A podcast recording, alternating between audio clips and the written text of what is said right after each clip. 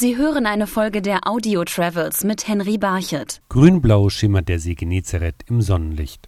Sanft steigen die Ufer an.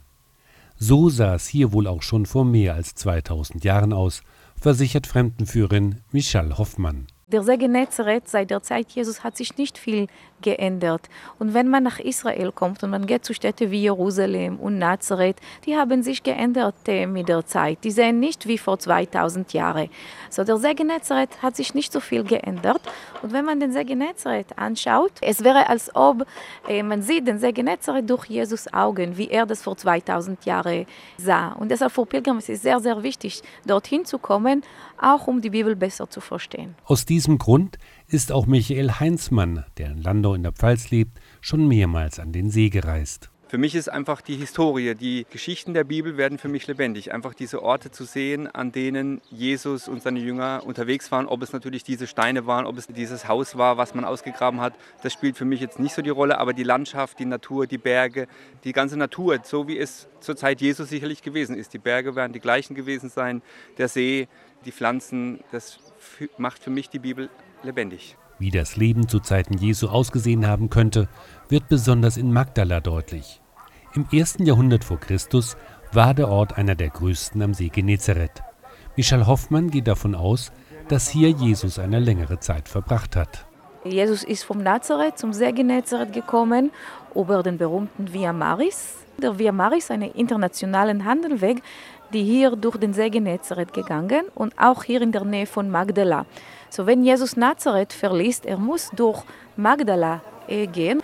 Und wir gehen davon aus, dass äh, Jesus war hier und hat in der Synagoge gepredigt und hat mit den Menschen gesprochen. Äh, weil das war schon zur Zeit Jesus eine große Stadt gewesen. Das war die größte Stadt hier am Ufer vom See Genezareth an der westlichen Ufer. Seit den 70er Jahren wird der Ort, der im Jahr 68 nach Christus durch die Römer und die Truppen von Herodes I. zerstört wurde, wieder ausgegraben.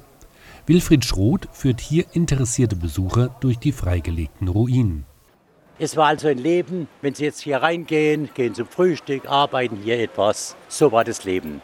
Man darf die Wunder nicht abkoppeln von dem ganzen Leben, denn die geschahen eben, wie auch noch heute Wunder geschehen. So geschahen die Wunder damals, zu damaliger Zeit. Ich glaube, für die Jünger und so weiter war es gar nichts Besonderes, auch für die Leute nicht. Es war das Alltagsleben. Eine besondere Bedeutung kommt dem Ort zu, weil hier Jesus mit der wohl berühmtesten Frauenfigur aus der Bibel zusammengelebt haben soll, so Michal Hoffmann. Die berühmte Figur ist äh, Maria Magdalena, eine der berühmtesten Frauen äh, der Bibel. Und der Name Maria Magdalena oder Magdalena ist geleitet von dem Ort, wovon sie kam. Sie kam von einem jüdischen Ort, der in der Bibel beschrieben ist als Magdala. Magdala ist ein Wort auf Aramäisch, der bedeutet Turm. Was für ein Turm war hier in der Stadt? Zuerst über die Stadt erhebt sich ein Berg, das ist der Berg Arbel, wie ein Turm über die Stadt. Und zusätzlich, Magdala oder Migdal, die waren berühmt für ihre Fischexport.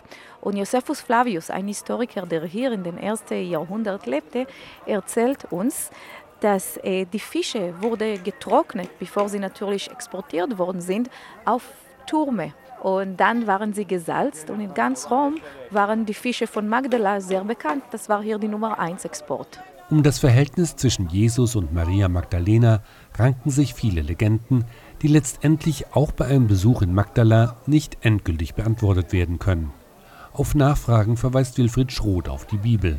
Von Maria Magdalena weiß man, dass sich Jesus versorgt hat. Es gibt Leute, die meinen, sie wissen mehr. Also wenn eine Frau mit den Haaren die Füße eines Mannes trocknet, ist im Judentum hier ganz, ganz was Außergewöhnliches. Deswegen sagen die Juden oft, Jesus war verheiratet mit der Maria von Magdala. Ich glaube es nicht. Es war eine ganz besondere Zuwendung dieser Frau, die Jesus versorgt hat, auch die anderen Frauen. Diese und andere Geschichten motivieren auch Silke Heinzmann bei einer Israelreise immer wieder zur Bibel zu greifen. Ja, das machen wir jetzt auch gerade, wenn wir hier in Israel sind, schlagen wir nach, gucken, wir haben die Bibel dabei und schauen, ob das auch wirklich so war, was wir hier sehen, ob das sich auch wirklich so eine Bibel wiederfindet. Und es ist so. Und das ist das Schöne, dass man sieht, okay, hier gibt es Ausgrabungen und das stimmt mit der Bibel überein. Und faszinierend, dass die Bibel 2000 Jahre, das Neue Testament 2000 Jahre alt ist, das Alte Testament noch älter und auch die Sachen aus dem Alten Testament findet man hier wieder. Auch der Ort, an dem Jesus die Bergpredigt gehalten haben soll, ist ein beliebtes Ziel christlicher Pilger. Der Berg der, Seligpreisungen ist ein wunderschöner Ort.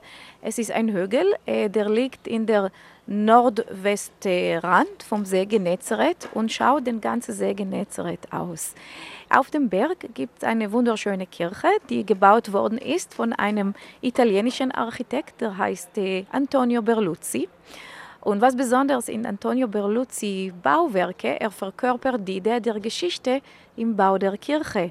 So, die Kirche hat acht Ecken genauso oder acht Wände genauso wie die acht äh, Seligpreisungen. Eine Reise zu diesen Städten ist deshalb kein normales Sightseeing. Das stellt auch Pater Matthias Karl immer wieder fest. Er empfängt Pilger am Ufer des Sees an dem Ort, wo den Evangelien nach die Speisung der 5000 erfolgte. Ich denke, diese Erfahrung machen alle Pilger, die hierher kommen. Dass es anrührt, quasi die eigenen Füße da zu haben, wo Jesu Füße auch mal standen da einfach die Seligpreisungen zu hören, wo die Tradition sie verortet. Einfach den Ort, den Stein zu sehen, wo die Tradition sagt, hier hat er Brot und Fisch draufgelegt. Hier ist er mit den 5000 zusammen gewesen, hat sein Herz aufgetan für sie. Hier hat er Wunder gewirkt, Menschen geheilt, ja auch ganz schwierige, aber doch interessante Reden gehalten, uns die Eucharistie erklärt. Natürlich ist es schön, live quasi das zu erleben, ist ein Geschenk. Pater Matthias Karl hofft, dass sich die Pilger bei einem Besuch an diesen Städten nicht nur an die Geschichten erinnern, sondern auch an die Botschaften, die sie beinhalten. Am Ende des Evangeliums heißt es, und alle wurden satt.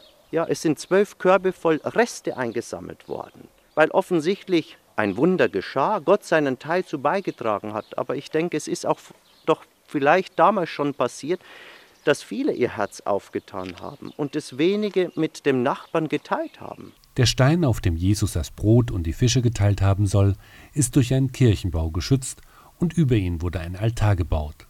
Er liegt dort wie vor 2000 Jahren und wird von Pater Matthias und den anderen Benediktinermönchen bewacht. Die Pilgerin Egeria schreibt in ihrem also Bericht, um 380 hat sie das niedergeschrieben, dass man ihr damals schon sagte, sie solle doch ein bisschen was von diesem Stein abschaben, denn der hat heilsame Wirkung, also sprich Stein essen. Das nehmen tatsächlich manche Pilger heute noch sehr ernst und kommen mit Hammer und Meißel.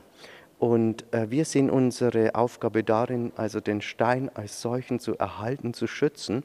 Und deswegen also können die Pilger heute nicht mehr bis an den Stein gelangen. Die müssen quasi dann hier, uns Benediktiner, wenn wir hier sind, fragen, ob sie also unter der Absperrung durch dürfen und eben den Stein küssen können. Also das ist tatsächlich so, wir lassen aufgrund äh, des Schutzes des Steins die Pilger heute nur noch unter Aufsicht ran. Einfacher ist es da schon zu versuchen, wie Jesus über das Wasser zu gehen. Denn der See Genezareth ist nicht nur ein Ort für Pilger, sondern heute auch ein beliebtes Ausflugsziel für Wassersport aller Art und er ist auch ein wichtiges Trinkwasserreservoir für den Staat Israel.